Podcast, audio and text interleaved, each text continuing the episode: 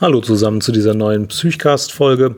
Diese Folge ist eigentlich nur der Audiomitschnitt einer YouTube-Live-Veranstaltung. Deswegen werdet ihr auch so ein paar technische äh, Kommentare hören, die eigentlich zu einem YouTube-Video passen. Ihr könnt uns auch mit Gesichtern auf YouTube äh, sehen. Ich habe das in den Show Notes verlinkt. Aber wer diesen Podcast-Feed hier hört, äh, der kann einfach das Audio auch jetzt hier als Podcast hören. Es geht um 50 kognitive Verzerrungen und um ein paar andere Dinge mehr. Viel Spaß mit dieser Psychcast-Folge und los geht's. Psychcast.de Psychosomatic medicine and psychiatry, psychotherapy, and so much more. Psychcast is bringing you what you're looking for. With Alex and Jan, two doctors as your hosts. Psychcast, yes, Psychcast, let's start the show. So, wenn alles klappt, sind wir jetzt live und wir haben auch schon 20 Zuschauer. Hi Alex, hi, hi Zuschauer. Schönen guten Abend, ich freue mich, dass ihr dabei seid und ich freue mich, dass du da bist, Jan. Super. Dann fangen wir mal ja. langsam an schon, oder? Wir fangen langsam an. Ich sehe auch auf dem Kontrollmonitor, dass es tatsächlich live gegangen ist und äh, wir 20 Zuschauer haben. Das ist super. Ja. 23 jetzt. Das reicht auch. Und mehr müssen jetzt gar nicht. Ich finde, es ist okay, weil wir können es ruhig sagen, wir haben jetzt auch nicht allzu übertrieben vorbereitet heute Abend. nee, aber sag doch mal eben, stell mal bitte ganz kurz vor, bevor wir uns, guten Abend, guten Abend schreiben schon die Ersten. Bevor wir jetzt in die Thematik eintauchen, Jan, ich würde einmal gern von dir wissen wollen, was machen wir hier? Was ist es für ein Format? Was passiert hier heute? ja, also der Psychcast wird ja normalerweise produziert, indem wir beide miteinander plaudern. Äh, und das ist auch sehr schön. Äh, und dann schneiden wir das stundenlang und dann äh, veröffentlichen wir das. Und wir hatten bei den Live-Sendungen gesehen. Das, also das wird dann noch hinterher natürlich, wird noch die ganze Regie, dann wird die Tonspur überarbeitet. Da passiert noch ganz, ganz viel. Das ist nie so, dass am Stück aufgenommen wird und dann einfach online gestellt wird. Ne? Das Audio wird verbessert, es wird bei Auphonic hochgeladen. Wir machen uns Gedanken. Hoch, nichts sozusagen. Nee, das ist nicht immer so. Also nee. manchmal, manchmal machen wir uns richtig Gedanken, dass das irgendwie das alles stimmt. nicht, nicht Am Anfang ist. noch, am Anfang des Psychcasts, da ja. Doch, auch zuletzt. Dann gibt es Situationen, wo einer von uns beiden sagt, nee, das habe ich nicht gut erklärt, das müssen wir rausschneiden und so kostet ein, eine Stunde Telefonat und zwei Stunden Nachbearbeitung. Stimmt, ja, ja, doch. Es ist schon ein bisschen Aufwand. Ja, ja okay. Wollte ich jetzt auch gar nicht kleinreden. Ja, und es ist so, wir schaffen das im Moment ja nicht mehr so gut, wie viele gesehen haben an den letzten Veröffentlichungszahlen. Also wie oft wir was gepostet haben. Ja. Corona und das ganze Berufsleben führen dazu. Und wir haben bei diesen Live-Sendungen gesehen, das war gar nicht die Absicht, das zu testen in dieser Richtung, aber wir haben gesehen, dass man da äh, sich unterhalten kann, dass es mindestens gleich viel Spaß macht, dass wir euch, die Zuhörerinnen und Zuhörer, die Zuschauerinnen und Zuschauer auch gleich dabei haben und nachher veröffentlicht also es ist dann ja schon veröffentlicht, man macht einfach gar nichts nachher. Und genau. deswegen haben wir dieses, wird, dieses Format einfach mal gewählt. ja, und genau, wenn es nichts genau. ist, wird es wieder gelöscht, ja, ist klar. Genau. Dann war es halt kurz live, aber es ist ja nicht schlimm. Es ist ja im Internet nicht so schlimm, wenn mal was über den Stream geht, was nicht so gut war. Das erlebt man ja häufiger. Ja, ich glaube, du hast jetzt schon eine kognitive Verzerrung, nämlich dass alle stark darauf achten, was du so machst. Das heißt, glaube ich, irgendwie Scheinwerfer-Effekt, dass man immer sich so vorstellt, als würde man durch die Welt gehen und ein äh, ich ganz, ganz stark, Scheinwerfer ja. leuchtet auf einen selbst. Ja, auf ja. dich leuchtet auch gerade ein Scheinwerfer, ja. Ja, das Und wir stimmt. denken immer, alle beobachten uns. Und ta tatsächlich ist das gar nicht so. Die meisten kümmern sich um ihr eigenes Leben und denken darüber nach, wie sie durch den Tag kommen. Und klar, es gibt Leute, auf die man achtet. Und wenn wir einen Livestream machen, wollen wir euch auch unterhalten. Das ist ja auch Sinn der Übung. Deswegen achtet ihr jetzt auch auf uns. Aber so stark wie man das selber immer denkt, achtet die Umwelt gar nicht auf einen. Eine Sehr beruhigend übrigens. Das, das ist, äh, genau. Kannst du dich mal etwas lauter stellen? Lauter ja, einstellen. Auch etwas leise vor. Ähm, okay. Aber ich dachte, es liegt an mir, deswegen habe ich meinen Kopfhörer unheimlich laut gemacht. Aber äh, Maria sagt das auch. Also einfach das Mikro ein bisschen hoch machen. Ähm, ja, ich habe hier Camlink, Mikrofonlautstärke automatisch anpassen. So, ich habe jetzt hier uh, die Mikrofonlautstärke. Holla die ähm, Jetzt habe ich die Mikrofonlautstärke auf 194 von 200. Jetzt habe ich sie sehr laut, laut gestellt. Oh, Übersteuert oh, es jetzt? Zu laut, ja, ist laut. Aha, ich habe immerhin schon mal den richtigen Regler gefunden. Gut, dann nimm noch ein bisschen, bisschen ähm, Dampf raus, bitte. Jetzt habe ich 128 von 200. Wie klingt das? Genau, das klingt ganz gut. Merkt euch mal bitte die Einstellung. 128 von 200. okay. gut. Okay, also das Format ist so, wir können vorsichtig sagen, dass wir ein bisschen weniger podcasten jetzt Anfang dieses Jahres, dass wir so ein bisschen weniger machen. Und deswegen ähm, äh, sozusagen auch die Abos haben wir uns überlegt, das kann man ja sagen, falls ihr jetzt Psychcast Freund, Abonnent seid, ähm, das ist natürlich unter dem Gedanken entstanden, dass wir monatlich, glaube ich, eine Folge machen oder alle 14 Tage. Wir würden euch dann entlassen, sozusagen. Wir würden euch frühzeitig aus den Psychcast Freund ähm, Abos entlassen, weil wir einfach im Moment nicht regelmäßig liefern können, auch wegen Corona und all diesen Dingen. Aber ihr bleibt natürlich Psychcast Freund im Herzen. Aber die Abos würden wir gerne auflösen, weil ne, ihr zahlt ja für regelmäßige Psychcast-Folgen als Unterstützung.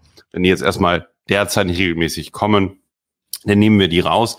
Und ich denke, dass wir nach so ein bisschen ruhigeren Fahrwasser auch im Laufe des Jahres wahrscheinlich wieder Folgen äh, einstellen werden, Folgen machen werden.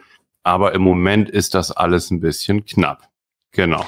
An dieser Stelle möchten wir uns sehr herzlich bedanken an alle, die im Moment Unterstützer sind, uns in den letzten Jahren waren. Ähm, de, dieser Kanal ist ja von sehr klein auf viel größer gewachsen und in der Zeit, wo wir da gewachsen sind, fanden wir das äh, jeden Monat, jede Woche wieder äh, faszinierend, wie viele Unterstützer wir hatten. Und wir äh, schätzen das immer noch sehr und lieben euch immer noch, aber wir haben ein bisschen schlechtes Gewissen, weil wir jetzt so oft äh, wochenlang nichts rausgehauen haben, äh, dass wir lieber im Moment kein Geld annehmen nehmen möchten, aber ihr bleibt äh, in der, in der genau. vom Karma her unsere Unterstützer. Die Freundschaften können auch bestehen bleiben. Wir setzen nur den Betrag mal auf null. Also ja, das genau, das machen wir heute Abend. Ja. Genau. Und ja. jetzt machen wir also erstmal ein bisschen weniger Podcast. Ähm, Jan will noch ein bisschen mehr Videos machen. Machst ja auch richtig tolle Videos. Ich werde mal versuchen, ein bisschen mit einzusteigen jetzt. Ich hatte das bisher auch noch nicht so geschafft. Habe auch nicht so eine gute Technik wie Jan.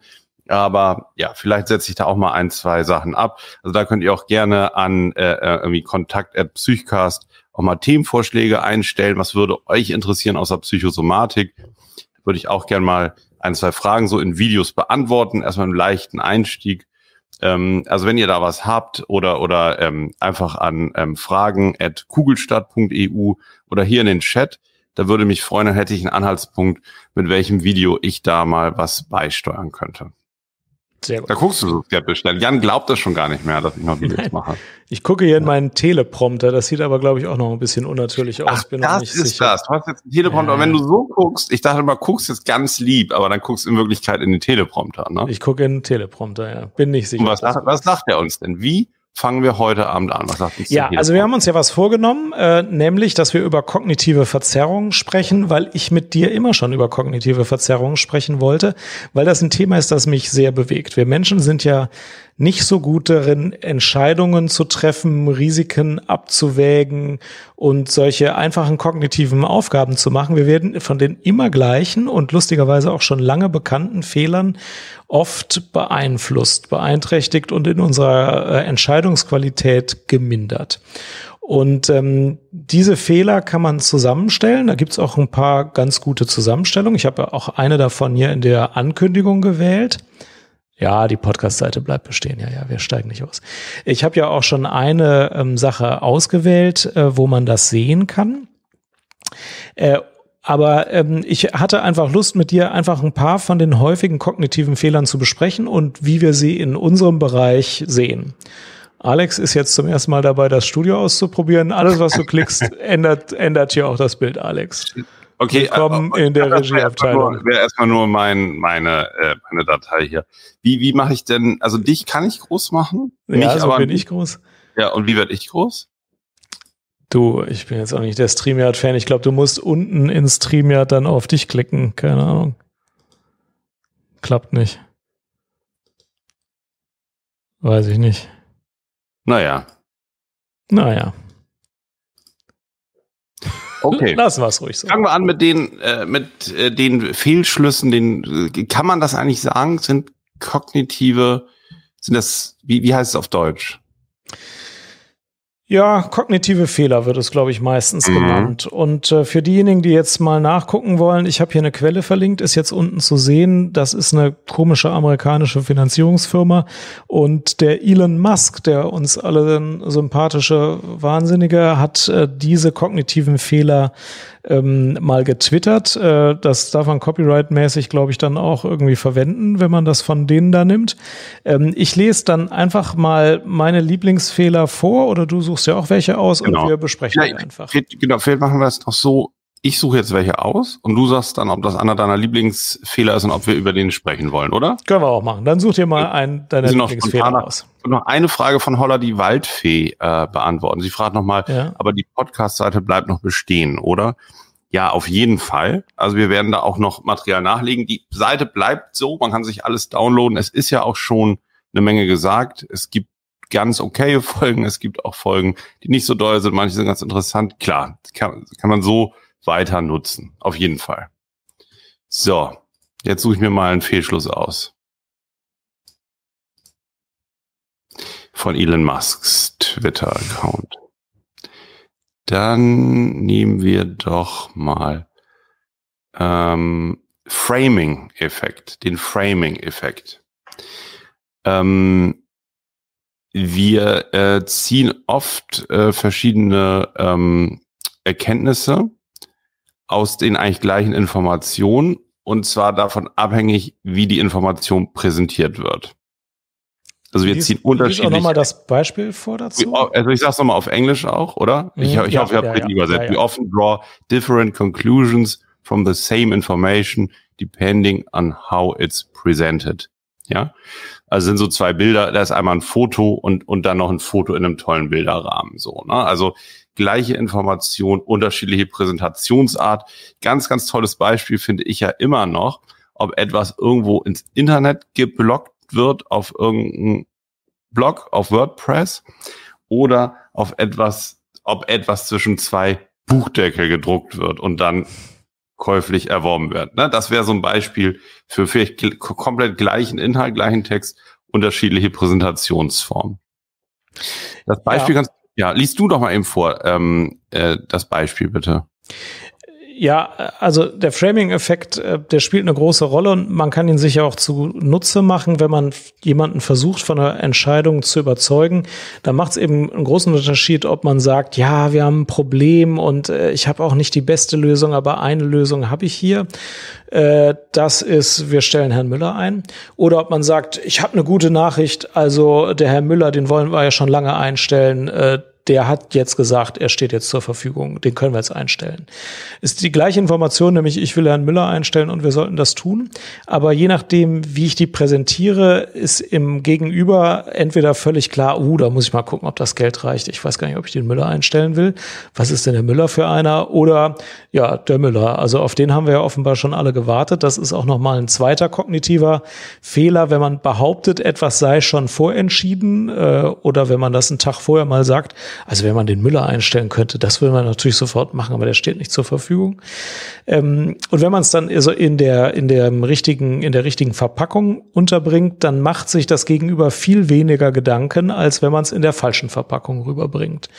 Und die Tatsache, dass wir von der Verpackung mehr die Entscheidung abhängig machen als vom Inhalt, also ob wir den Müller jetzt wirklich brauchen oder nicht, das ist eben die kognitive Verzerrung, die bekannt ist und die auch eine große Rolle spielt und die in verschiedenen Kontexten immer wieder auftaucht. Kennst ja, genau. Auch? Das ist auch, ja, total. Und ähm, das ist ja auch was, was in äh, Therapien, in, in Behandlungen eine große Rolle spielt, ähm, dass die gleiche Information auch vom, vom Arzt oder, oder vom Therapeuten unterschiedlich präsentiert werden kann. Ne? Man kann, äh, äh, man kann sagen, okay, ja, leider ist es dabei geblieben. Sie haben immer noch ab und zu Ängste. Die Symptome sind leider nicht weggegangen. Und man kann aber auch das Framing auf die Fortschritte machen und, und gucken, was konnte eigentlich erreicht werden.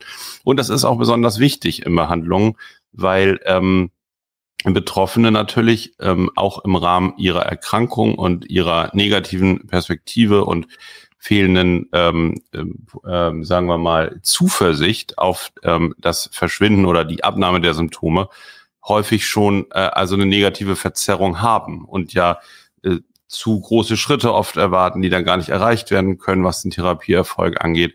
Und da ist das relativ wichtig, also auch ähm, das Framing bewusst zu benutzen, um zu gucken, ist das jetzt eigentlich eine schlechte Nachricht oder ist es vielleicht eine gute Nachricht? Ne? Nur nicht so eine, die ganz meinen Erwartungen entspricht. Das, äh, glaube ich, hat, äh, ja, spielt eine sehr, sehr große Rolle, sowohl im Alltag als jetzt eben auch im, im Bereich von Psychotherapie. Und das, was du jetzt sagst, das nennen wir dann ja Reframing, also den Rahmen ändern. Wenn jemand sagt, ähm, ich äh, habe äh, keine Freunde, deswegen sind zu meiner Geburtstagsparty auch nur vier Leute gekommen. Äh, das ist dann eine sehr traurige Einschätzung und man kann sagen, vier gute Freunde, mit denen sie wirklich ein Vertrauensverhältnis haben, sie könnten das auch als eine Qualität sehen und als einen Gewinn. Das wäre dann Reframing äh, und dann tritt der Effekt, den ich eben bei einem Gegenüber beschrieben habe, manchmal auch in einem selbst ein. Wenn man es äh, sich anders framet, dann wirkt es auch ganz anders. Mhm. Mhm. Ja. Genau. Ja.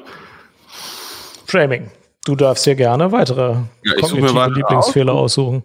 Ich will gerne von dir erklären. So, jetzt haben wir Placebo-Effekt. If we believe a treatment will work, it often will have a small Physio Physiological Effekt.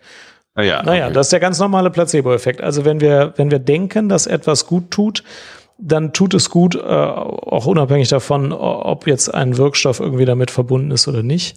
Ähm, und interessanterweise die lustigste Studie zu Placebos ist ja, wenn man den Leuten sagt, dass man ihnen jetzt ein Placebo gibt, also wenn man da gar kein Geheimnis draus macht, dass das ein Placebo ist, dann wirkt es trotzdem, beispielsweise gegen Kopfschmerzen oder gegen andere Schmerzen. Äh, der Placebo-Effekt, der tritt im Menschen ein. wir sind so programmiert, wenn man uns sagt, dieses Glas Mineralwasser hilft gegen Kopfschmerzen, dann hilft dieses Glas Mineralwasser gegen Kopfschmerzen. Äh, das ist so, das kann man auch nutzen, ist auch nicht unanständig. Man darf natürlich nicht äh, irgendwie lügen oder irgendwie das zu einem Problem oder zu einem zu einer zu einer Lösung machen, die man dann Wasser für teures Geld verkauft und den Leuten sagt, hier ist der neueste Wirkstoff drin, äh, aber man kann schon sagen, Wasser hilft gegen Kopfschmerzen, das ist ja auch so und es hilft dann auch, selbst wenn wir alle wissen, naja, ein Wirkstoff im engeren Sinne ist jetzt nicht drin. Ja, ähm, ja, in, du, hast es jetzt genau ähm, so medizinisch beschrieben. Äh, kognitiver Fehler. Ist es überhaupt ein kognitiver Fehler? Das ist ja eigentlich ein, ein Phänomen erstmal. Ähm, Finde ich interessant eigentlich jetzt in der Aufstellung, ne? Ja, es ist kein typischer kognitiver Fehler. Es mhm. ist so eine, so eine. Oh, da ist auch ein Sternchen hinter. Da ist ein Sternchen hinter. Ah! Technically not cognitive bias. Richtig. Richtig. Ja. Richtig. Okay, also das hat, haben sie hier tatsächlich auch schon in Klammern gesetzt, sehe ich jetzt ja. gerade. Ja, ja, das mhm. ist kein typischer kognitiver Fehler. Ja. Okay. Dann nehmen wir mal noch die nächsten, Jan. Ähm, Clustering Illusion. We find patterns and clusters in random data. Ja. ja, das ist das Beispiel, du liegst jetzt am, am Strand und da kommt eine Wolke und du sagst, diese Wolke sieht jetzt genau aus wie Fuchur von der unendlichen Geschichte oder so. Ne? Also du siehst in zufälligen Gebilden erkennst du Dinge, als wenn die einen Sinn hätten. Oder du siehst halt irgendwie äh, äh, irgendeine Form in, in, in, in zufälligen Schatten von Bäumen oder so. Ja, Clustering Illusion. Also du findest in Zufallsdaten, die irgendwie entstehen, ähm, glaubst du, ein etwas Sinnvolles, eine Form oder ein Muster zu erkennen? Und genauso ist es natürlich auch, wenn du Daten erhebst, wenn du jetzt bei 100 Leuten ähm, Blutdruck misst, die alle eine unterschiedliche Körpergröße haben. Das hat jetzt sogar wahrscheinlich einen Zusammenhang, aber nehmen wir noch was Blöderes. Du misst bei 100 Leuten Blutdruck und fragst, was sie zuletzt für eine Eissorte genommen haben. Und dann findest du auch Häufungen. So, die, die, dann denkst du, oh ja, es könnte hier einen Sinn machen, Vanilleeis macht niedrigeren Blutdruck. Kann man so genau. sagen, ja. Ja, mhm. das, das ist dieser Effekt. Und der Mensch hat ja ein Kausalitätsbedürfnis. Also wir wünschen uns immer, dass eine Ursache einen Effekt auslöst. Und wir sind bereit, dann auch zufällige Daten so zusammenzufassen, dass wir eine Ursache finden, obwohl es sie tatsächlich nicht gibt, obwohl man mit einfachen statistischen Methoden nachweisen kann, dass es nicht so ist. Vor allem bei komplexen Sachen. Ähm, ich will jetzt heute nicht zu viel Corona-Politik machen, aber ähm, wenn dann Leute irgendwie so sowas Kompliziertes wie eine wie eine äh, Corona-Pandemie erklären wollen, am liebsten haben sie einfache Erklärungen wo eine Ursache zusammen, also eine Ursache eine komplexe äh, Wirkung hervorruft. Das ist ein anderer kognitiver Fehler. Und dafür wird es manchmal auch so genommen, selbst wenn die Daten völlig zufällig sind und überhaupt nicht diese Ursache erklären können. Ich habe jetzt kein gutes Beispiel für diese komplizierte Sache, aber dann werden die halt einfach zusammengenommen. Dann wird einfach gesagt, diese Daten erklären das jetzt. Ja, mit Corona mhm. klappt das nicht. In anderen Beispielen klappt das besser. Fällt dir ein gutes Beispiel ein für die Clustering Fallacy oder wie hieß die nochmal? Clustering Illusion. Clustering Illusion. Ja, wir hatten ja, also es gibt sozusagen, die Beispiele sind ja unendlich. Ja, die Beispiele sind unendlich, aber haben wir einen aus der Psychiatrie und Psychotherapie? Also das verstehe ich jetzt, äh, jetzt nicht ganz. Also du kannst ja jetzt alles Zufällige nehmen und als Daten auftragen und meinst ein Muster darin zu erkennen, ja? Ja, aber Daten und Erfahrungen zählen hier, glaube ich, auch. Also auch Erfahrungen, die man gesammelt hat, ähm, die verbindet man ja auch äh, zu Ursache-Wirkungserklärungen, selbst wenn sie gar nicht zusammenpassen. Zum Beispiel immer, wenn ich die gelbe Hose anhabe, dann werde ich äh, in der Schule gemobbt. Kann jetzt natürlich wirklich an der Hose liegen, kann aber einfach sein, dass es Zufall war, dass ich äh, mit der gelben Hose besonders negative Erfahrungen in der Schule gemacht habe. Aber der Mensch neigt dazu, seine Erfahrungen irgendwie zusammenfassen zu wollen, auch wenn es statistisch falsch ist. Ja, aber da äh, muss man ja sagen, selbst wenn man im Ansatz so, so kurz so eine, so eine Idee mal hat, dass man die ja doch schnell auch wieder verlässt eigentlich. so, ne? Also geht mir zumindest so mhm. mit der gelben Hose. Ähm, beziehe ich da dann wirklich nicht so viel drauf. Also finde ich, das finde ich jetzt eine interessante Frage. Du meinst, was man selbst auch immer mal wieder so ähm, für, für eine Clustering Illusion hat, wo man kurz immer mitgeht, so, ja. Ne? Ja, so genau. Alltag, also, Alltagsbeispiel, ja. ne? Ja, ja. Lass mal überlegen. Was ist denn das so? Hm.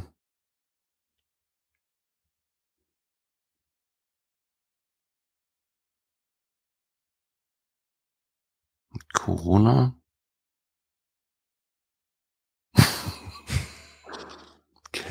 Hörer, wir brauchen mal ein bisschen Unterstützung ja, genau. von euch. Welche Clustering Illusion kennt ihr aus genau. dem Psychiatrie- und Psychotherapiebereich? Oder welche ja. sind eure liebsten Clustering Illusions? Können auch aus anderen Bereichen sein. Schreibt mal unten rein gerade, das wollen wir uns jetzt ja. mal überlegen. Also hier in dem Beispiel ist es ja, da haben die Daten aufgetragen in der X- und, und Y-Achse und da sagt der eine Forscher zum anderen, that looks like your cat, Alice. Ne? Also dass in, in Daten jetzt also zufällig irgendwie eine Form entsteht.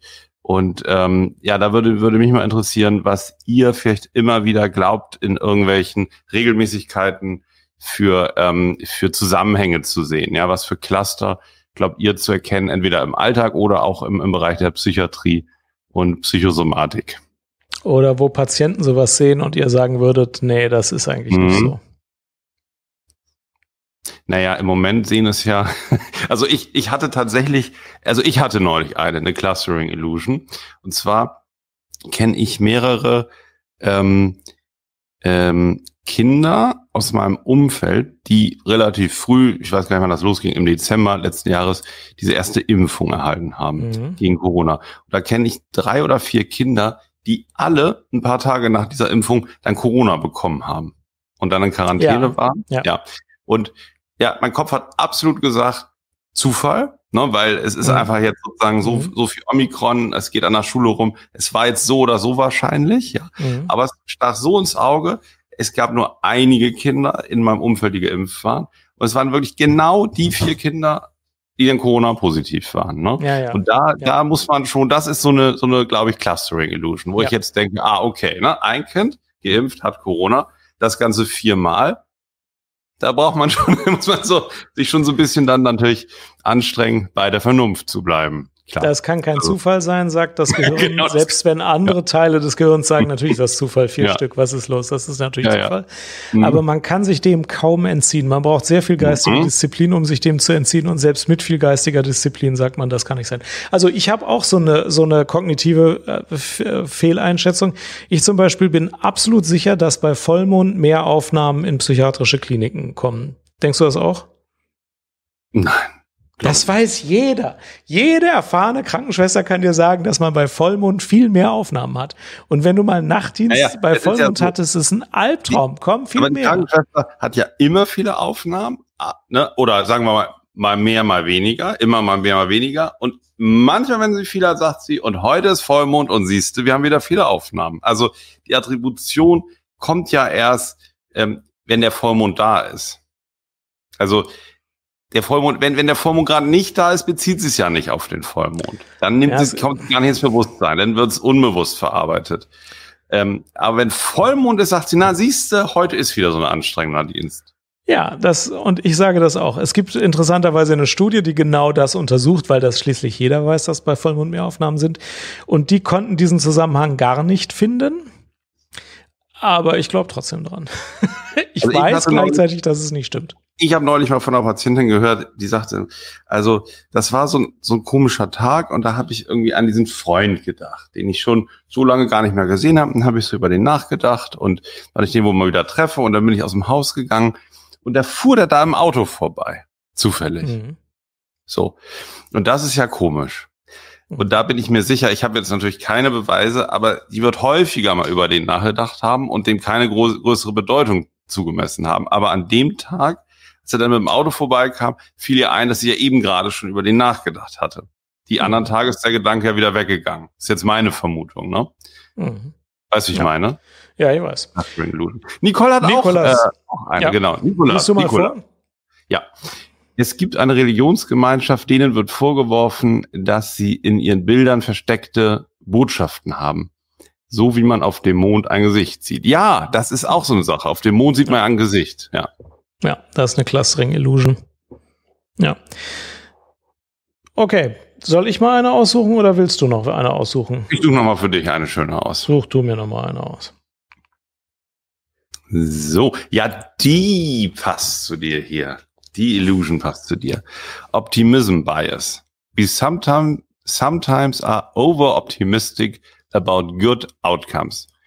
It's going to turn out great. Und da ist jetzt ein, ein Glas abgebildet. Kannst du mal einblenden, Jan? Dieses, dieses Nein, Glas? Hab ich, weiß nicht, wie man das hier in StreamYard macht. Ich weiß nicht, wie man ja. einblendet. Okay, also es ist ein halb, halb volles Glas, ne? Und ähm, finde ich jetzt ein bisschen flach den Bias, aber klar, manche sind überoptimistisch ähm, über gute Ergebnisse. Ähm, und da habe ich dich auch so ein bisschen im Verdacht, Jan. Ja, ich mich auch. Ähm, und ich glaube, das gibt's natürlich auch mit überpessimistisch. Also wenn ich grundsätzlich positiv mhm. oder grundsätzlich negativ eingestellt bin, dann nehme ich meine Welt auch mehr in diese eine oder andere Richtung wahr. Ich behaupte ja, dass ich mir es ein bisschen antrainiert habe, eher so zehn Prozent zu optimistisch zu sein. Vielleicht bin ich auch so geboren, ich bin da nicht ganz sicher. Ich glaube aber, dass man besser durchs Leben geht, wenn man so ein bisschen eine Neigung zum Überoptimismus pflegt. Mhm. Wenn man mhm, denkt, ja. ich versuch's mal, es wird schon klappen. Äh, das ist man besser. muss ja bei dir auch sagen, es ist ja bei dir nicht so schlimm. Es läuft ja auch dann wirklich alles einigermaßen. Es ist ja nicht so, ne, dass du jetzt overoptimistisch bist und ein Fannäppchen nach dem anderen mitnimmst. Das wäre halt blöd, ne? Ja. Es ist ja realitätsgetreu. Ja, naja, gut, also weiß ich jetzt nicht sicher. Also ich habe jetzt keine schweren Krankheiten und so, das ist alles richtig, aber ich, ich nehme das ja auch mit bei anderen Projekten oder so. Wenn ich sage, wir ändern jetzt mal unser Aufnahmemanagement oder so, dann mache ich das sowieso nicht allein, aber dann macht das eine Gruppe und ich vertrete dann die Meinung, das wird schon gut werden. Und ich glaube, dass wenn man diese, diese Energie verströmt, dann wird es natürlich besser werden, als wenn man von Anfang an sagt, ja, alles schwierig. Und die Menschen sind da ja unterschiedlich. Manche gehören mehr zur Fraktion alles schwierig, andere gehören zur Fraktion lass uns mal machen, es wird schon klappen. Und tatsächlich hat das einen Einfluss aufs Ergebnis, behaupte ich. Also ich glaube, wenn, wenn eine Gruppe mehr aus Leuten besteht, die sagt, äh, lass uns mal machen, es wird schon gut werden, dann wird es auch besser werden. Also und deswegen glaube ich, ist es ganz okay, so zehn Prozent Überoptimismus zu kultivieren. Man soll jetzt nicht unkritisch werden, ja. Man soll nicht sagen, pass auf, wir gehen Lotto spielen, wir werden gewinnen. Das ist nämlich Unfug. Wir werden natürlich nicht gewinnen. Ja, dann ist unpassend. Aber so ein bisschen positiv äh, kann doch sein. Mhm. Ja. Dann nehmen wir noch gleich den Blindspot Bias dazu. We don't think we have bias and we see it in others more than ourselves. Ja, also ich sehe in anderen Bl Blind Spot Bias, ne, falls ich falsch sage. Also blinder, blinder Fleck. Klassiker, ne? blinder ne? Fleck. Absoluter Klassiker, ja. Ja, wir glauben, dass wir selbst relativ objektiv urteilen, aber andere Menschen das nicht tun. Wir denken, andere unterliegen diesen 50 kognitiven Fehlern ständig, während wir selbst besser sind. Ähm, ja, also ich glaube es auch. Ich glaube es auch, weil ich glaube, dass ich äh, häufiger Bücher zu kognitiven Fehlern lese. Und jetzt kommen wir nämlich schon mal zu den Kommentaren zurück. Es gibt ja sehr gute Bücher dazu. Hier, ähm, Frank schreibt zum Beispiel, er fand das Buch Faszination Tiefenpsychologie 22 persönliche Lebens- und Berufswege klasse. Mhm. Äh, wenn ich das richtig verstehe, sind da auch kognitive Fehler drin, oder? Jetzt geht hier drum, da habe ich eben gepostet, wir kommen nochmal zurück. Jan hatte hier eben gefragt, also nicht du, Jan, sondern unser lieber Hörer Jan, warum haben wir Psychiatrie gewählt? Da können wir am Ende noch mal was zu sagen. Und darauf bezieht sich hier die Antwort mit dem Buch. Ich finde das auch ganz gut hier, das Buch von Schattauer, unserem Lieblingsverlag Schattauer. Otto Kernberg ist der Herausgeber, aber mit vielen anderen Kollegen, äh, warum man Psychotherapeut wird und wie das so ist und, und was man da so macht. Das ist eigentlich wirklich ganz, ganz spannend, das Buch. Ähm, aber wir sagen vielleicht nachher noch mal was da zum Hörer, der sich mal da interessiert, warum wir es jetzt machen. Jetzt nochmal zurück ähm, zu dem Blindspot Bias oder vielleicht auch zu den vorherigen. Da hat Johanna jetzt noch einen Kommentar hier reingestellt. Bei, äh, sind wir eigentlich bei YouTube live? Ja, wir sind bei YouTube ja, live. YouTube, genau. Und äh, Johanna hat geschrieben, sie sieht bei dir einen Denkfehler. So verstehe ich jetzt ihren, ihren Beitrag. Du hast zum Beispiel in einem Video geäußert, dass sich die Kinder deiner Meinung nach recht gut von den Folgen der Corona-Pandemie erholen werden, im Gegensatz zu häufigen anderen oder gegensätzlichen Annahmen. Ne? Aber das wäre eher da kann man verschiedene Annahmen drüber haben. Ist das, ach so, das könnte sein, dass sie es da, vielleicht kann sie noch mal eben schreiben, worauf sie es bezieht, Optimism Bias. Na gut, das kann man so optimistisch ja sehen, also das, ähm, klar, da gibt's jetzt verschiedenste Perspektiven drauf. Aber es hat natürlich auch mit Optimismus und Overoptimistic, genau. Oh, ja, ja, genau. ja, ja. Oh. Also ja, das kann sein. Ähm, also tatsächlich sehe ich in mir diesen Überoptimismus-Fehler an manchen Stellen. Ich finde ihn aber meistens sympathisch an mir. Also zum Beispiel neige ich auch dazu. Das ist auch schon wieder optimistisch. ich, ich neige auch dazu, Krankheiten erst dann als Krankheiten zu akzeptieren, wenn ich wirklich hardcore-mäßig davon überzeugt bin, dass das jetzt nicht mehr gesund ist. Und bin aber bei manchen Sachen, wo Leute ein bisschen anderes Erleben haben als so der große Durchschnitt der Meinung, das ist jetzt noch nicht gleich eine Krankheit. Und auch mit den Problemen, also es gibt ja viele Probleme, die alle Welt immer so erwartet, beispielsweise, dass die Kinder zu einem guten Teil mit Störungen aus der Corona-Pandemie hervorgehen.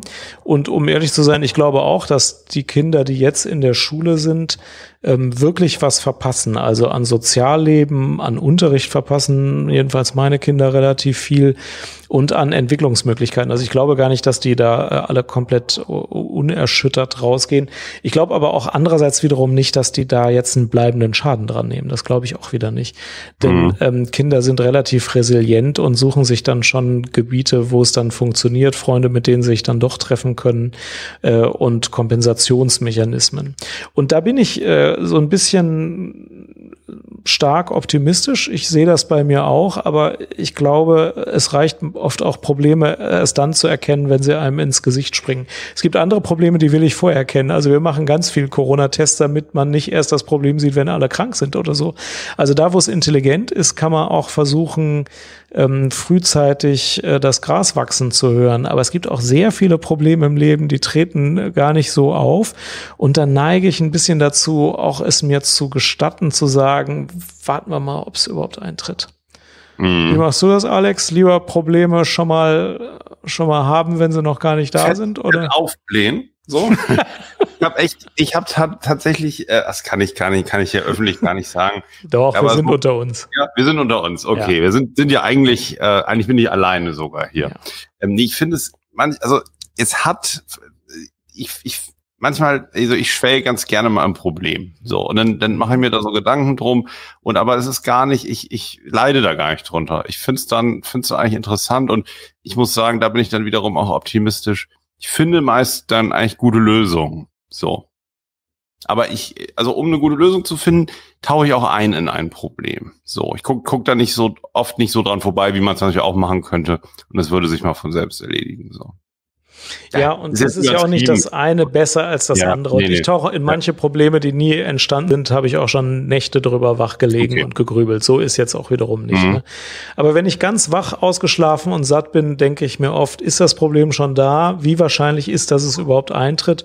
Und wenn ich zum Ergebnis komme, es ist noch nicht da und es kann auch sehr gut sein, dass es nicht eintritt, dann denke ich mir manchmal, äh, was wäre jetzt noch vernünftig zu tun, damit das Problem nicht eintritt, was aber ein gutes Kosten-Nutzen-Verhältnis hat und im Übrigen kümmere ich mich vielleicht um Probleme, die schon da sind. Ich bin auch immer der Meinung, es gibt auch immer schon genügend Probleme, die schon da sind. Wenn ich mich um die kümmere, ist meistens ein ganz guter Weg, andere Probleme auch zu vermeiden. Mhm. Ja. Wir müssen ja, aber eingehen auf Holler die Waldfee, das können wir nicht verschieben. Das, Achso, was, was ist denn da reingekommen? Die fragt, wie nimmt man denn einem Kind die Angst davor, sich mit Corona anzustecken, wenn alle logischen Argumente nicht gehört werden von dem Kind? Naja, wenn das Kind nicht geimpft ja. ist, wird es sich ja wahrscheinlich schon anstecken. Äh, man kann dem Kind nur sagen, dass zum Glück Kinder nicht schwer erkranken. Man kann auch sagen, hoffentlich steckst du dich nicht an. Aber ähm, ungeimpfte Kinder haben eine hohe Wahrscheinlichkeit, alle ungeimpften Menschen haben eine hohe Wahrscheinlichkeit, sich in den nächsten äh, zwei Jahren mit hoher Wahrscheinlichkeit und in den nächsten paar Monaten mit einer mittleren Wahrscheinlichkeit anzustecken. Bei Kindern, also meinen Kindern sage ich hauptsächlich, es kann zwar sein, dass ihr euch ansteckt, wobei die inzwischen auch beide zweimal geimpft sind, aber vorher, bevor die geimpft äh, waren, habe ich denen gesagt, es kann sein, dass ihr euch ansteckt, aber ihr werdet halt nicht schwer krank. Also mhm. bei euch ist es entweder ihr merkt gar nichts oder ihr habt eine Erkältung und dann seid ihr halt eine Woche erkältet. Man kann jetzt ja auch, also ich bin kein, keiner, der sagt, man soll alle Probleme, die real bestehen, weglächeln und sagen, es passiert gar nicht. Ich bin immer der Meinung, radikale Akzeptanz ist das Beste, auch im Umgang mit Kindern. Äh, Wenn es Probleme gibt, dann soll man es sagen. Und man muss Kindern auch immer Hoffnung machen und man muss auch immer irgendwie nicht sagen, dass jetzt die Welt untergeht, aber ähm, die merken ja doch, dass das Problem da ist und dann vertrauen die ja. mehr, wenn man das vorher schon, schon mitgeteilt hat. Ich, ich möchte auch nochmal sagen zu Holler die Waldfee. Ich glaube äh, tatsächlich, äh, es, es geht gar nicht darum, jetzt die, die ähm, äh, also in Frage zu stellen, ob sich das Kind ansteckt, sondern eher sozusagen, ne, dass das ja, dass das wirklich äh, ein leichter Verlauf ist meistens. Da muss man schon mit hoher Wahrscheinlichkeit von ausgehen. Also das ganze Thema eher runterhängen, als es Frage Ansteckung, ja, nein. Also so habe ich es auch gemacht, ne, mit den Kindern, ähm, weil es ist ja, das ist ja überall so breit diskutiert, diese ganze Corona-Sache. Und diese Verhinderung, ähm, die Maßnahmen zur Verhinderung der Ausbreitung oder zur Verlangsamung der Ausbreitung machen, glaube ich, den kognitiven Denkfehler, dass man den Eindruck gewinnt, und das geht der Kindern auch so, es geht um den Einzelnen. Aber das ist ja wirklich mhm. in dem Fall nicht so. Für den Einzelnen ist es ist wirklich nicht relevanter gefährlich als andere Risiken. Das Problem ist sozusagen, ne, wenn alle gleichzeitig sie rasant ausbreitet, die Welle. Also das finde ich auch, das kann man schon Kindern nochmal erklären. Ähm, also ähm, dass es wirklich ja um die darum geht, dass es eine Seuche ist oder ne, eben eine Pandemie, die die schnell, ähm, wenn wenn eine Riesenwelle kommt, eben die Behandlungskapazitäten so an die Grenzen bringt, aber das fürs einzelne Kind wirklich statistisch ja keine große mhm. Gefahr ist. Kann man das ruhig so, so sagen, Jan? Wie siehst du das? Also das, das ist richtig, das ist richtig, ja. Soll ich mal sagen, was der Lieblingskognitive Fehler meines elfjährigen Sohnes ist? Den er ja, mal, begeht. Sehr, sehr gern, ja. Ähm, jetzt habe ich leider vergessen, wie der heißt, aber das ist der Fehler, mhm. dass wenn alle wissen, dass etwas auf eine bestimmte Art ist, es aber die Situation gibt, dass es gar nicht so ist. Zum Beispiel will ich dich mal fragen, ähm, das mhm. Spiel Monopoly, das hat ja so ein, so ein Mann mit einem Zylinderhut auf der ja. äh, Packung. Trägt der ein Monokel oder nicht? Ja, trägt er. Ja, natürlich trägt er ein Monokel. Jeder weiß, dass der ein Monokel trägt. Mhm. Und in Wahrheit hat der nie ein Monokel getragen und trägt auch kein Monokel. Der hat mhm. einfach noch nie ein Monokel getragen. Das hätte, hätte halt sein können, ne? Das ist, das ist der Punkt. Also es hätte gepasst. Jeder weiß, ja. dass der ein Monokel trägt. Und äh, es mhm. gibt solche Sachen, zum Beispiel, ah, mein Sohn schreibt ja gerade, das ist der Mandela-Effekt. Danke, genau richtig, der Mandela-Effekt. Wir wissen nicht genau, warum der Mandela-Effekt heißt, aber der heißt Mandela-Effekt und es gibt da andere Beispiele, zum Beispiel R2D2. Ich sehe ihn hier gerade, ja, hat er nicht. Hat er nicht, ja, nee. Hat er nicht, nein, hat er nicht. Aber jeder weiß das. Mhm. Ähm, das ist doch ganz lustig. Und äh, nicht R2D2, wie hieß der andere Roboter in Star Wars? C3PO oder so. Hab nie geguckt. D dieser goldene, der goldene Roboter. Mhm. Der hat ähm, zwei goldene Arme und zwei goldene Beine und einen goldenen Kopf, richtig? Hast du nie ja, Ja, ja, absolut. Ja, ja, jeder weiß, dass das so ist. Ne? Ist, ist nicht so. so. Der hat einen silbernen Arm. Mhm. Aber dadurch, dass jeder weiß, dass der zwei goldene Arme hat, wird er dann auch golden gemalt und also mit zwei goldenen Armen gemalt und jeder ist fest davon überzeugt, dass das so ist. Und sogar Spielzeugfiguren werden dann so gebaut. Aber das war nie so, das ist auch nicht so. Und das ändert an nichts was. Das bleibt so, dass alle das so denken. Äh, und das ist nicht aus der Welt zu schaffen. Obwohl jeder für sich selbst überprüfen kann, der Monopoly-Mann hat kein Monokel und so. Der Mann. Mhm. Mhm. So, und jetzt kommt mal ein absoluter Klassiker, Jan. Ja. Das kennen wir äh, alle. Ähm, die meisten, vielleicht, weiß ich nicht, eigentlich nicht. Aber mir, mir hat es gleich was gesagt.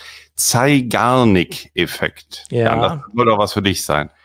Zeigarnik-Effekt. Kannst du den mal beschreiben? Ich habe keine Ahnung, was das ist. Das musst du oh, mir sagen. Gut, was gut. Ja, pass auf. Um, we remember incomplete tasks more than completed ones. Ja, ja, ja. ja. Also, dass wir die unerledigten. Sachen ja viel mehr, dass sie uns okkupieren und wir die besser erinnern, als die, die einfach erledigt sind. Ja. Erzähl mal, was sind deine Erfahrungen damit? Hat jeder, der eine To-Do-Liste macht, äh, der weiß, Sachen, die man schnell erledigt und abhakt, verschwinden aus dem Gehirn sofort wieder. Mhm. Aber Sachen, die noch offen sind, die äh, lassen einen grübeln und lassen einen zu dem Ergebnis kommen, dass man nicht das geschafft hat, was man eigentlich schaffen wollte. Deswegen ist es super wichtig, wenn man Sachen schafft, dass man sich visualisiert oder klar macht, was man nicht alles geschafft hat. Zum Beispiel, indem man Tagebuch schreibt und nicht nur aufschreibt, was wieder schlecht gelaufen ist, und was fehlt, sondern vor allem auch aufschreibt, was man bewegt hat, was funktioniert hat und was man abgeschlossen hat. Das ist total wichtig. Ähm, denn das Gehirn neigt dazu, Dinge, die noch offen sind und Dinge, die nicht klappen, viermal so stark oder also jedenfalls viel stärker zu bewerten als Dinge, die man erledigt hat. Das ist das mhm. gleiche wie mit dem Verlust. Du kannst mit spieltheoretischen Experimenten messen, wie viel ein Euro wert ist, den du hast und behältst und wie viel ein Euro wert ist, den du hattest, aber verloren hast und der verlorene Euro ist dir vier Euro wert. Also du würdest vier Euro dafür ausgeben, keinen Euro, den du schon hast, zu verlieren, während du nur einen Euro dafür ausgeben würdest, einen Euro, den du noch nicht hast, zu gewinnen. Ja. Das Gehirn ist schlecht darin. Das, das beurteilt Sachen, die man schlecht macht oder die man verliert, höher. Das hat vielleicht irgendeinen Überlebensvorteil in der ja. Wüste gehabt. Es hat jetzt keinen mehr. Aber das führt dazu, dass Leute ähm, auf keinen Fall Geld verlieren wollen und beispielsweise die Lost Cost Fallacy, also der Fehler, mhm. ähm, Kosten, ich glaube, ja, die haben ne? wir da auch drin, Kosten, die man schon hatte, also irgendwie auszugleichen. Dafür wird noch mehr Geld äh, aus, ausgegeben, als es sinnvoll ist. Also zum Beispiel, wenn du eine Aktie gekauft hast und die stürzt ab, ähm, dann willst du einfach nicht diesen Verlust akzeptieren und äh, kaufst noch Aktien nach von der gleichen schlechten Firma äh, in der Hoffnung, den Verlust auszugleichen, obwohl es eine andere Firma gäbe, wo du kaufen könntest und wo du viel eher was gewinnen würdest. Wie, wie Börsenspezialisten das nennen, das ist der Griff ins fallende Messer. Griff ins fallende Messer, völlig richtig. Ja. Soll ja? man nicht machen. Ja. Genau. Was du heute noch kannst besorgen, verschiebe lieber gleich auf morgen. Ja, richtig. genau. Gut, Jan, ich habe noch mal hier einen für dich. Ähm, und zwar geht das so in die Richtung also mein Arzt hat gesagt, ähm, jetzt sieht's richtig gut mit mir aus. Oder der Lehrer hat gesagt, das hast du aber richtig gut gemacht. Ne? Oder ähm, der Arzt hat gesagt, also so geht's ja alles gar nicht weiter, wie sie leben. Ne? Autoritätsdenkfehler, Authority Bias, ne? Oder wie, wie nennen wir es hier? We ja. trust and are more often influenced by opinions of authority figures, wie zum Beispiel Dr. Jan Dreher. Ja, es ist halt bei vielen Informationen schwer selber zu beurteilen, wie wahr die sind.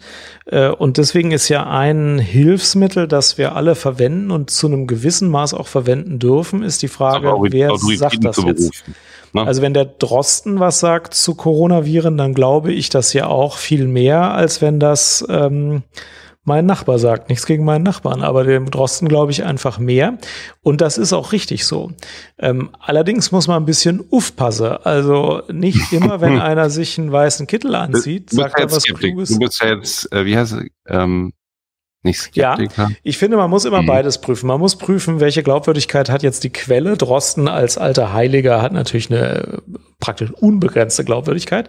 Aber wenn irgend so ein äh, emeritierter Physikprofessor was zu Corona sagt, dann muss es eben nicht unbedingt stimmen.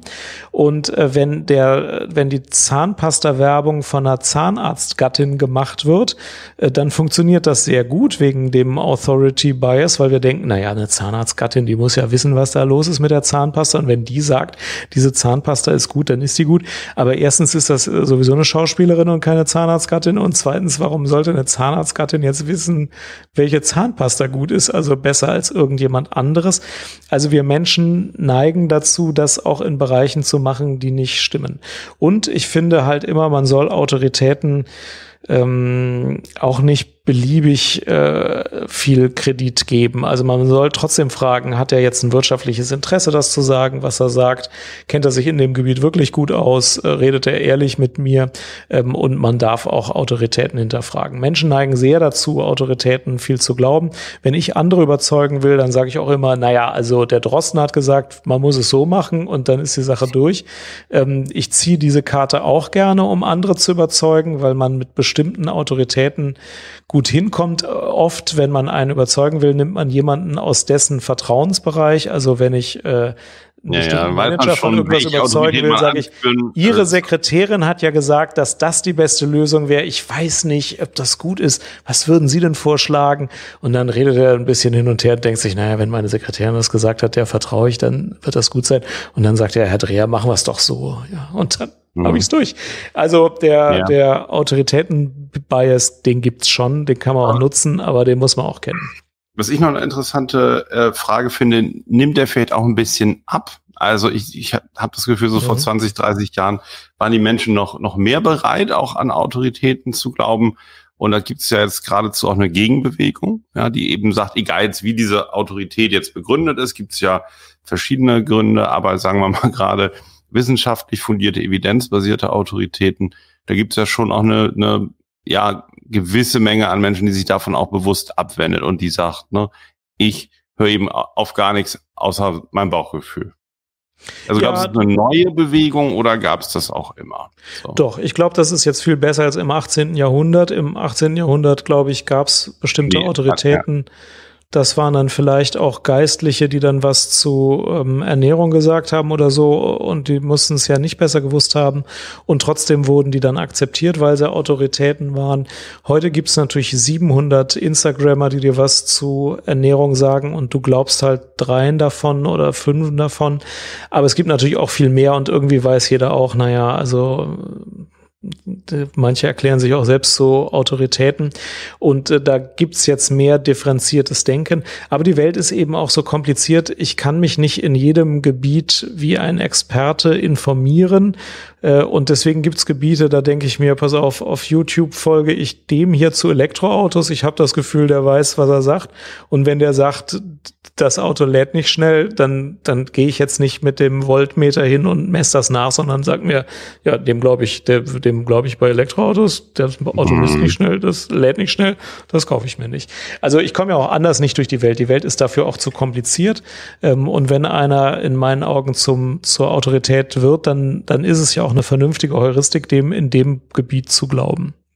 Mhm. Jetzt habe ich nochmal einen spannenden, den können wir da noch hinten dranhängen gleich. Third person effect. We believe that others are more affected by mass media consumption than we ourselves are. Ja, also Klar. you've clearly been brainwashed by the uh, media. Media, also ist da sozusagen die Aussage. Ne? Ähm, also wir denken, andere sind irgendwie beeinflusst von dem, was sie, was sie wahrnehmen, was sie lesen, was, was auf sie einströmt. Und ähm, ähm, das sozusagen nimmt man bei sich selbst nicht so wahr, weil man selbst fühlt sich ja, hat man eben auch schon mal in einem anderen Denkfehler, optimistischer als die, äh, äh, jetzt fange ich optimistisch. Ähm, Unanfälliger gegenüber man, kognitiven genau, Verzerrungen. Unanfälliger und man findet sich selbst auch ähm, objektiver einfach. Ne? Mhm. Das ist, finde ich, auch interessant, ja. Ja, und das mit den sozialen Medien, das unterschätzen wir alle bei uns. Bei den anderen machen wir uns mehr Sorgen. Ich glaube, das kann man gar nicht äh, überschätzen. Mhm. Die Beeinflussung durch die sozialen Medien ist sehr hoch. Ich finde, man soll deswegen gucken, wem man so folgt. äh, denn äh, sie beeinflussen einen sehr stark. Die Meinung, die man sich bildet, äh, jedenfalls nach ein paar Monaten, entspricht die ziemlich dem Durchschnitt von den Leuten, denen man auf Twitter folgt. Mhm. Deswegen ist es wichtig zu kuratieren, wem man folgt in seinen beliebtesten sozialen Medien. Ja, ja richtig schön habe ich hier noch den Google-Effekt, aka Digital Amnesia. We tend to forget information that easily looked up in search, search engines. Also das finde ich ja ähm, also ist total krass. Also ich fahre jetzt seit seit Monaten den gleichen Weg morgens hin und zurück. Mhm. Ich mache immer das Navi an, weil ich weiß immer noch nicht genau, wo ich abbiege, weil ich immer das Navi anhabe. Wenn ich eine ja. Zeit immer das Navi anhatte, dann brauche ich es auch immer. Und so ist es mit Google auch. Ne? Was ich sofort eben googeln kann, das will da oben gar nicht mehr rein. Ne? Weil, warum? Also, kennst du es auch von dir? Kenne ich auch von mir. Ich ähm, wehre mich da wenig gegen, weil ich mir denke, ja, ich kann es ja auch googeln, aber es ist bei mir auch stark. Also Navigation ist, ein, ist unabhängig davon. Ich konnte das noch nie sehr gut. Also ich finde auch Wege, die mhm. ich immer fahre, äh, besser mit der Navigation. Ich sage mir dann immer, ich mache das, weil ich auch Staus umfahren will, aber ich verlasse mich da stark drauf. Aber ich mache das auch bei Wissenssachen oft. Ich gucke immer wieder nach und versuche es gar nicht mehr mir zu merken. Das, das ist so, ja. Mhm. Aber siehst du da, siehst du da ähm, ein ernstzunehmendes Problem? War das früher geiler, als man einmal was richtig einmal recherchiert hat und sich notiert hat und dann hat man sich das besser gemerkt? Oder bist du so optimistisch, dass du auch sagst, komm, ist auch egal. Dann googelt man künftig mehr und man ist halt nicht mehr so gebildet. Nein, ich habe immer wieder ein schlechtes Gewissen. Dann kaufe ich mir wieder eine mhm. Karteikarten-App und sage mir, komm, es gibt Sachen, die muss ich einfach auswendig lernen. Und äh, das, was für mich wichtig ist, das schreibe ich mir jetzt mal wieder auf Karteikarten. Ich kann das nicht immer googeln. Und das halte ich dann auch immer drei Tage durch und äh, dann hört's wieder auf. Mhm. Aber ich habe ein schlechtes Gewissen. Ich bin der Meinung, man sollte nicht immer alles googeln. Man soll Bücher lesen, sich was rausschreiben, es auswendig lernen und selber noch wissen. Aber ist ja. anstrengend. Komm, ich darf auch noch zwei. Ja, suchen wir, suchen wir noch mal ein paar aus. Also, ja. was ich super finde, ist der IKEA-Effekt. We place higher value on things we partially created ourselves. Also, wenn du dir einen Schrank äh, bei IKEA kaufst und ihn selber zusammenschraubst, findest du ihn dauerhaft viel besser, als wenn du den geliefert bekommst, fertig zusammengeschraubt. Das ist einfach so. Und deswegen, mhm. Äh, das kann man auch anwenden, indem man Leuten nicht irgendwas vorgibt. Wie heißt der auf Schlau, ohne Ikea? Ikea-Effekt. Der ist Ikea-Effekt. Hat, er keinen Namen? Ja, nein, der heißt Ikea-Effekt. Das, das, ist ein ganz, so. ganz wichtiger ja. Punkt in Teams bei der Arbeit, was sich ein Team auch selbst Richtig. erarbeitet hat. So, äh, das läuft, das machen alle gerne, als wenn es vorgegeben wird, so vom System ne, oder vom Arbeitgeber. Ja. Richtig. Wenn du irgendwie die zehn goldenen Regeln, wie diese Station im nächsten Jahr besser werden mhm. will, arbeiten will, wenn du die äh, selbst aufschreibst, den ausdruckst und an die Wand hängst, dann sind die nichts wert, wenn die sich die gleichen zehn Regeln selber erstellen, dann werden die äh, also religiös befolgt. Es gibt Sachen, die muss man selber herstellen, damit sie irgendeine ja. Bedeutung haben. Und deswegen kocht man auch so gerne mit den Kindern, weil das denen dann besser schmeckt. Ja, also weil die das, auch gesunde Sachen essen. Hundertprozentig, hundertprozentig. Ja. Manchmal zaulen die im Moment so rum, wenn man das zusammen macht, ja, also dann haben die so einen Appetit da drauf und dann macht das so eine Freude, das zu essen. Also ja. das fand ich jetzt nochmal, das ist einer der besten eigentlich, der Ikea-Effekt, finde ich. Der Ikea-Effekt ja? ist klar da. Den Namen, da bin ich noch nicht ganz sicher, ob es Ja, auch der heißt, in allen möglichen Welten heißt der IKEA-Effekt. Okay. Aber wir kommen nicht aus dieser Sendung raus, bevor wir nicht den Fundamental Attribution Error besprochen haben. Der spielt nämlich eine große Rolle im Leben mhm. des Universums. We judge others on their personality or fundamental character, but we judge ourselves on the situation. Das heißt, wenn ich sage, der Herr Müller, der kommt immer zu spät zur Arbeit. Jetzt ist er schon das dritte Mal innerhalb von zwei Wochen zu spät zur Arbeit gekommen. Dann sage ich, der Müller ist einfach unpünktlich. Das ist eine Charaktereigenschaft von Müller. Wenn ich selbst in der gleichen Woche auch dreimal zu spät bekommen bin, dann sage ich, die A57 ist aber voll diese Woche. Scheint irgendwie Stau zu sein. Muss die Baustelle bei Mörs sein, ja? Das heißt, andere beurteile ich ganz stark immer wieder, also äh, die, die Ergebnisse ihrer Handlungen, so dass ich sage, das ist eine Charaktereigenschaft von denen, auch gerne eben mit negativen Charaktereigenschaften. Während bei mir selbst sind es nie negative Charaktereigenschaften. Ich bin immer nur Opfer der Situation. Und das ist so, dass das die meisten Menschen so machen. Und deswegen, wenn ein Dritter über einen anderen sagt, ja, der hat einen schlechten Charakter, gucken Sie mal, der ist dreimal zu spät gekommen, dann ist es oft eine gute Idee, zu sich zu fragen, ja, arbeitet der vielleicht in einem System, wo es schwierig ist, pünktlich zu kommen, weil der zum Beispiel von 14 Uhr bis 15 Uhr im Raum A geplant ist und direkt im 16 Uhr im Raum B geplant ist, aber es braucht zehn Minuten, bis man vom einen Gebäude ins andere gekommen ist. Also, dass man selber sagt, vielleicht ist es auch bei dem die Situation oder das System ist nicht gut, uns ist nicht der Charakter. Aber dass Menschen immer wieder sich so verhalten, dass sie andere äh, an, also dass sie das Verhalten anderer auf deren Charakter zurückführen, bei sich selbst das aber viel weniger tun, das ist ganz häufig ein Problem. Kennst du das auch? Ja, ich muss sagen, ich habe alle diese, diese Fehler von diesen 50 Denkfehlern, habe ich alle 100 pro, äh, aber den habe ich nicht. Also den habe ich wirklich nicht. also, ja. da war bei mir umgekehrt. Ich bin da strenger mit mir selbst und fürcht, wenn ich mich einmal verspäte aus gutem Grund, würde ich eher denken, scheiße, das ist jetzt ein charakterliches Problem von mir. Und bei den anderen finde ich es, denke ich es nicht schnell. Ist wirklich, ich habe den Retrovers, diesen, diesen Denkfehler. Gibt's ja, kann es ja geben. Ja. Ist das der 51. Fehler? Den kann es natürlich auch so rumgeben, klar. Also überkorrigieren mhm. ist ja auch ein Fehler.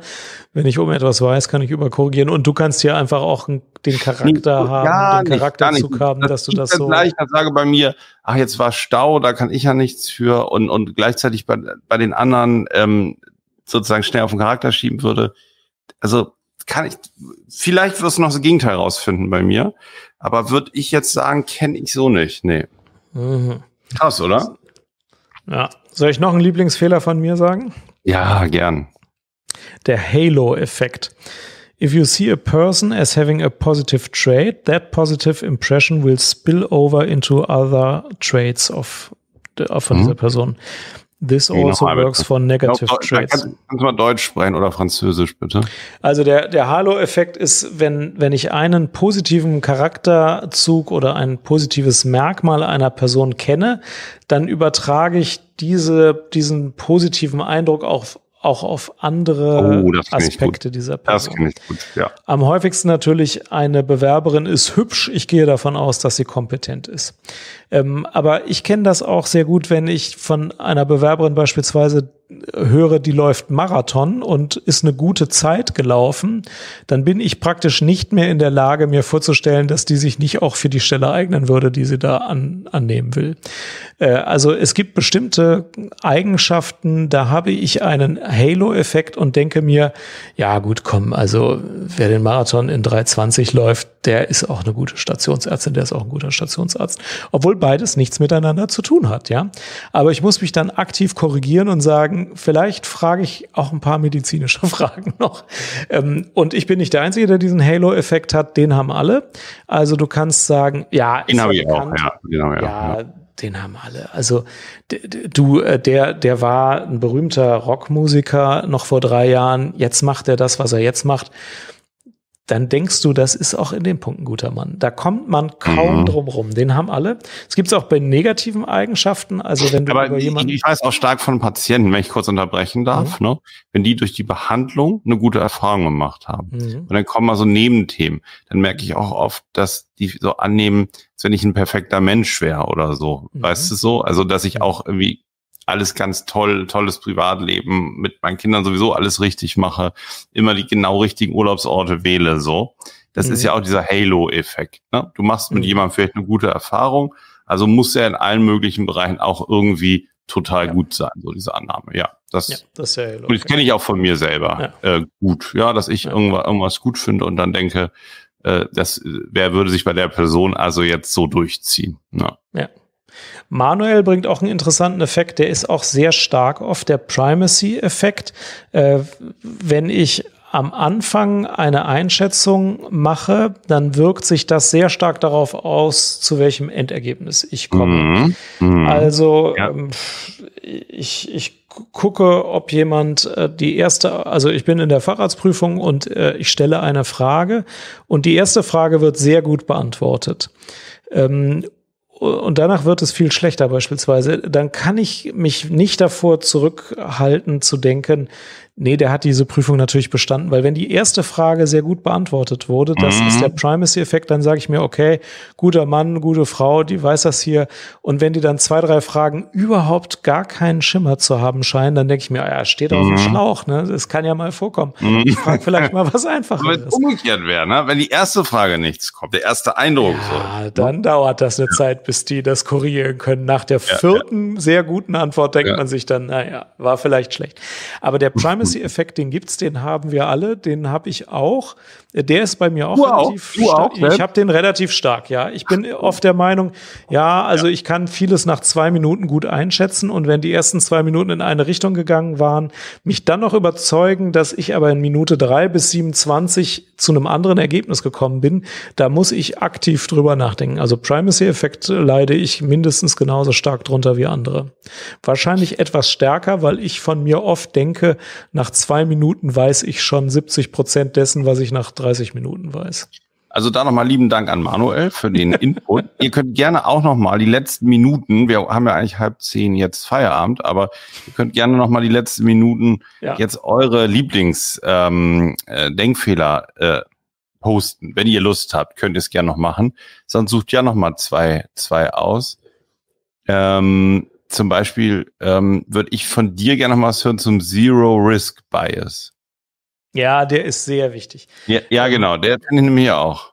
Ja, der Zero Risk Bias ist, dass Menschen eigentlich versuchen, das Risiko auf Null zu reduzieren, auch wenn das in dieser Welt gar nicht geht und die letzten Risikoreduktionsbemühungen ähm, in einem völlig unverhältnismäßigen, äh, also Verhältnis zum Ergebnis stehen.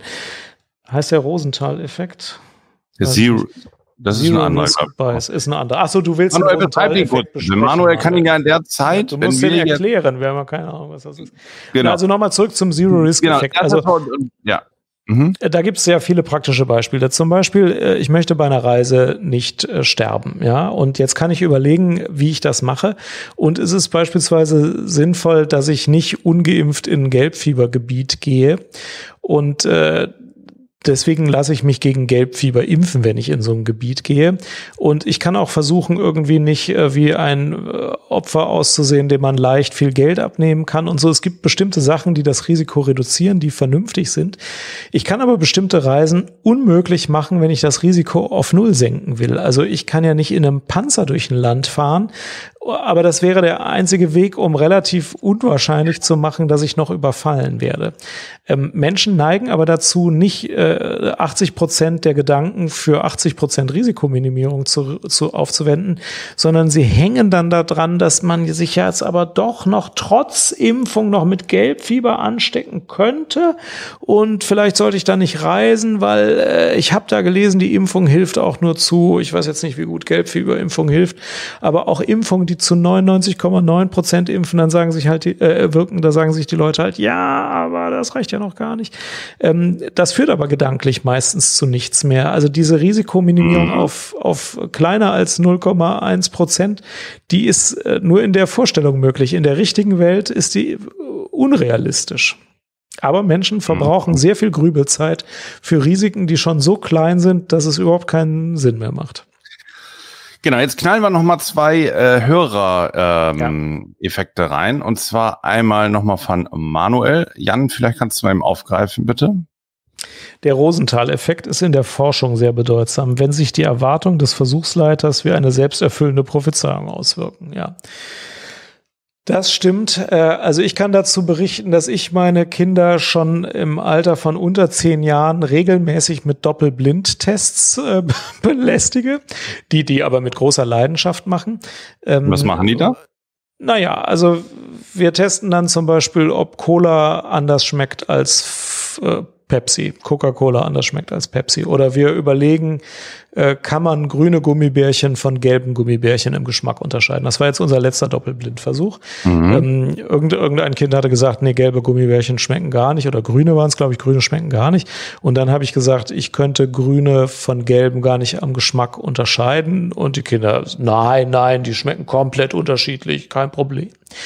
Ähm, ist jetzt ein anderer Effekt als der Rosenthal-Effekt übrigens. Ja, aber bei ähm, euch zu Hause stelle ich es mir so ein bisschen vor wie bei Ranga Yogeshwar zu Hause, so, oder? So eine richtige Versuchsstation. Das sind nur die Teile, die ich hier öffentlich erzähle. Wenn wir zu okay, lange okay. Spiele ja. spielen oder Computerspiele spielen, das erzähle ich nicht im Stream. Aber den Teil erzähle ich. Und dann machen wir einen Doppelblindtest, wo weder der, der das Gummibärchen zeigt, noch der, der das Gummibärchen dann isst, weiß, ob das Gummibärchen gelb oder grün ist. Und dann gucken wir nachher nach, äh, ob es gelb oder oder war, mhm. kommt natürlich raus. Manche Gummibärchen können die Kinder unterscheiden, viele Gummibärchen können sie am Geschmack nicht unterscheiden. Aber ähm, es ist schon so, nicht nur das Kind oder der, der es testet, ich, ich kann Gummibärchen gar nicht nach Farbe unterscheiden, geschmacklich kann ich übrigens berichten. Ähm, mhm nicht nur der, der das Gummibärchen isst, muss ähm, verblindet werden, auch der Versuchsleiter muss verblindet werden. Ja, ja. Denn wenn der sagt, äh, dieses leckere Gummibärchen hier kannst du mal probieren, dann ist es garantiert nicht das Grüne, weil die schmecken ja nicht. Also wenn der Versuchsleiter das auch denkt. Ähm, und äh, die Verblindung des Versuchsleiters ist super wichtig. Es gibt viele Studien, die das nicht hinkriegen. Zum Beispiel, wenn du äh, ein Medikament gibst, das eine ja. Nebenwirkung hat, die der Versuchsleiter kennt, irgendwas im Blutbild oder eine bestimmte motorische Auffälligkeit und der Versuchsleiter weiß, dass diese Nebenwirkung eher von dem Medikament als vom Placebo kommt, dann weiß der Versuchsleiter genau, was los ist, dann ist die Verblindung da zu Ende und dann sind alle Einschätzungen dieser Studie stark verzerrt. Dann kannst du die Studie eigentlich wegschmeißen. Wenn die nicht doppelblind ist, ist sie meistens nichts wert. Also mhm. das ist schon ein wichtiger Effekt. Ja gut, jetzt kommen noch mal zwei äh, Hörereffekte. Einer von Johanna. Ähm, jetzt wird es noch analytisch am Ende, psychoanalytisch. Nach moralisch fragwürdigen Handlungen werden bevorzugt reinigende Produkte gewählt, um sich reinzuwaschen. Völlig richtig, völlig korrekt. Ähm, auch der, also ne, Waschzwang oder alles, auch Putzzwänge haben wir auch häufiger. Ich kenne tatsächlich auch privat eine Person, die manchmal, es ist wirklich witzig, moralisch sehr, also ich will gar nicht sagen moralisch fragwürdige Dinge tut, aber die manchmal, sagen wir mal, ein bisschen untersteuert er ist in einigen Dingen, also so sich die ein oder andere, sagen wir es ruhig, moralisch fragwürdige Sache sich erlaubt, ne? Und einen krassen, krassen Reinigungszwang in ihrer Wohnung hat. So. Mhm. Und ähm, finde ich interessant. Ich wusste gar nicht, dass Lady Macbeth-Effekt heißt. Ähm, ich weiß gar nicht, Johanna, ist das evidenzbasiert oder ist das jetzt eine Theorie? Gibt's, vielleicht kannst du es mal eben googeln, Jan, wenn wir, wenn wir den nächsten machen. Ähm, so schnell kann ich nicht googeln. Ach Jan, googeln ist wie denken nur krasser. Hast du auch selber auf deinem Blog als Motto, oder? Ja, stimmt, ne? Stimmt, ja. So, nee, ähm, denken ist wie Google nur krasser. Google nur krasser. ja, also interessant mit der Seife. Da können wir mal eine ganze Sendung zumachen. Und Machst du das auch, wenn du ein Patientenzimmer verlässt und zwar schwierig, dass du dir öfter die Hände desinfizierst? Das könnte gut sein, das weiß ich nicht. Das mache ich mhm. ja nicht bewusst. Ich kann, kann sicher kann sagen, dass, das, dass es ja, das ja. gibt. Wenn hm, man ganz okay. komische Gespräche ja. hatte, dann desinfiziert ja, dann, man sich mit mehr Desinfektionsmittel die Hände. Ist so, kann ich sicher sagen. Interessant, ja, glaub, das denke ich auch. Dunning-Kruger-Effekt. Je weniger man weiß, desto selbstbewusster ist man. Je mehr man weiß, desto unsicherer ist man. Danke. Danke, dass wir den noch zum Abschluss haben. Den finde ich wirklich phänomenal, ne? Weil ich auch immer so skeptisch bin bei diesen ganzen selbstbewussten Auftritten, gerade in unserem Bereich. Ne? Wenn jemand sagt, ich sagte jetzt, wie es ist, es ist völlig klar und so. Erzähl mal, Jan, wie, wie also, also meiner Meinung nach ist dieser Effekt hier, der ist, ähm, den Michael hier reinstellt, der ist absolut krass, oder?